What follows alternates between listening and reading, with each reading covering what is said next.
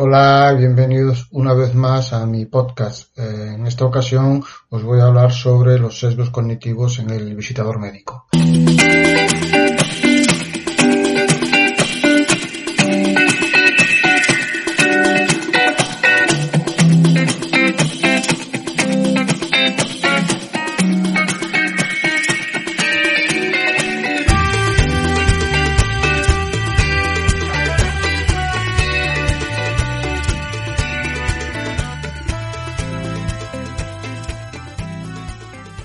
Eres de los que piensan que ante una decisión valoras serenamente todas las opciones y eliges aquella que resulta más beneficiosa para ti, mm, espera, espera.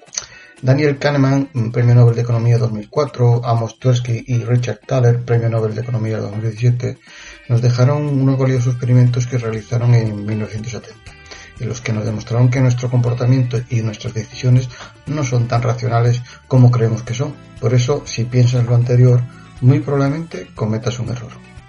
Ellos con sus investigaciones nos demostraron que cuando tomamos decisiones y juicios, con frecuencia se ven afectados sesgos cognitivos, que no son otra cosa que errores sistemáticos de percepción y de pensamiento y por sesgos heurísticos, atajos que usamos inconscientemente para simplificar el proceso de decisión. Veamos estos sesgos. Primer sesgo, sesgo cognitivo de confirmación. El sesgo de confirmación es la tendencia a dar por cierta o valorar más la información que confirma aquello en lo que ya creemos, mientras que ignoramos o valoramos las informaciones que la contradicen. Es decir, que preferimos darnos la razón y menospreciamos la información que nos lleva a lo contrario.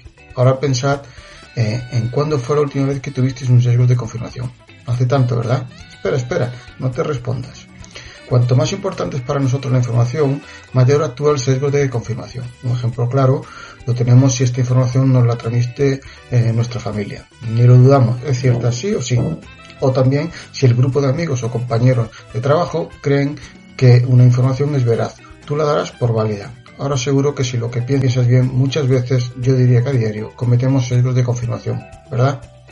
Por tanto, nos gusta interpretar la información que nos rodea para que nos dé la razón en lo que ya pensamos. Qué listo sois, si ya lo sabía. Y si alguien se atreve a contradecirnos, lo tachamos de manipulador e incluso, si, se, hace falta, cuestionamos su persona. O si no tienes control o falta inteligencia emocional, la atacas verbalmente. Hay quien pierde las composturas. Eh, este, espero que no haya mucha gente de esto. Seguro que más de una vez has tenido una discusión sobre algún tema donde las posiciones estaban muy definidas de antemano y no has conseguido que la otra parte cambie de opinión, aunque le aportes datos de información, por muy fiables que sean. No hay manera, R que R, aunque los datos los firme la NASA, o nos viene alguien a la cabeza, a la mente. No se sabe muy bien por qué, pero no nos gusta que nos convenza. Pero no os preocupéis, existe un modo infalible para evitar cometer o caer en estos sesgos. Es con la única manera de seguir evolucionando como personas y como profesionales. El deseo de aprender con humildad. Sí, este es el modo de abatir la resistencia natural a cambiar de opinión. Segundo sesgo, sesgo del resultado. El sesgo del resultado consiste en que según el resultado final obtenido valoramos nuestras decisiones o el trabajo de los demás. Nadie es perfecto y en todos los proyectos que nos embarcamos siempre, siempre habrá errores, que si somos lo suficientemente cautos los mediremos y por tanto acabarán siendo experiencias adquiridas. Nadie tiene la varita mágica que consigue que todo proyecto salga a la perfección. El resultado final siempre va a ser distinto del que preveías, para bien y para mal. En el camino está el aprendizaje. Pero incluso cuando tomamos una decisión de la mejor manera posible, tenemos la costumbre de valorarla positivamente si el resultado ha sido el esperado y negativamente si el resultado no era el que deseábamos.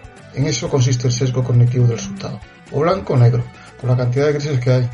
Muy a menudo, en nuestro entorno laboral se valora a nosotros y a los que toman decisiones por el resultado final. ¿No sería más correcto valorar si su proceso de decisión fue la más óptima con la información de la que disponía en su momento? Si valoramos por el resultado final, entrarían otras variables nada desdeñables como la casualidad o un cúmulo de circunstancias no controladas que dieron un resultado positivo. Es decir, suerte. En nuestra profesión pesa más el qué que el cómo. Si te cae el qué, de nada te sirve el cómo, pero tan importante es el qué como el cómo solo que uno debe equilibrar ambas partes. Seguro que si te pones a recordar te vendrá a la mente casos de compañeros o incluso de vosotros mismos de proyectos que has realizado y fracasaron. Pero si lo analizas, con el paso del tiempo te das cuenta que tomaste las decisiones correctas, pero el resultado no fue el esperado. pero se te valora por el resultado. Tercer sesgo, sesgo cognitivo del presente. Cuando valoramos más un beneficio en el momento presente que el que nos puede generar incluso mayor en el futuro, es lo que se define como sesgo del presente. ¿Qué prefieres, 100 euros ahora o 200 euros dentro de 15 días? Seguramente contestarás 100 euros. En cambio, si te pregunto, ¿qué prefieres, 100 euros dentro de un año o 200 dentro de un año y una semana? Sin dudarlo, dirías 200 euros. Si la decisión la trasladamos al futuro, el aliciente de recibirlo ahora se pierde, por tanto, no nos importa esperar. Y fijaos que estamos hablando de las mismas cantidades entre las que pregunta una y pregunta dos. Ahora pensad en una venta que hayáis realizado y por la presión o necesidad de alcanzar el objetivo, el refrán lo explica muy bien. Ave que vuela a la cazuela o este otro que os sonará más. Más vale pájaro en mano que ciento volando. Bueno, ahora que ya conocemos los sesgos cognitivos, ¿has comenzado a usar el modo infalible para no caer en ellos?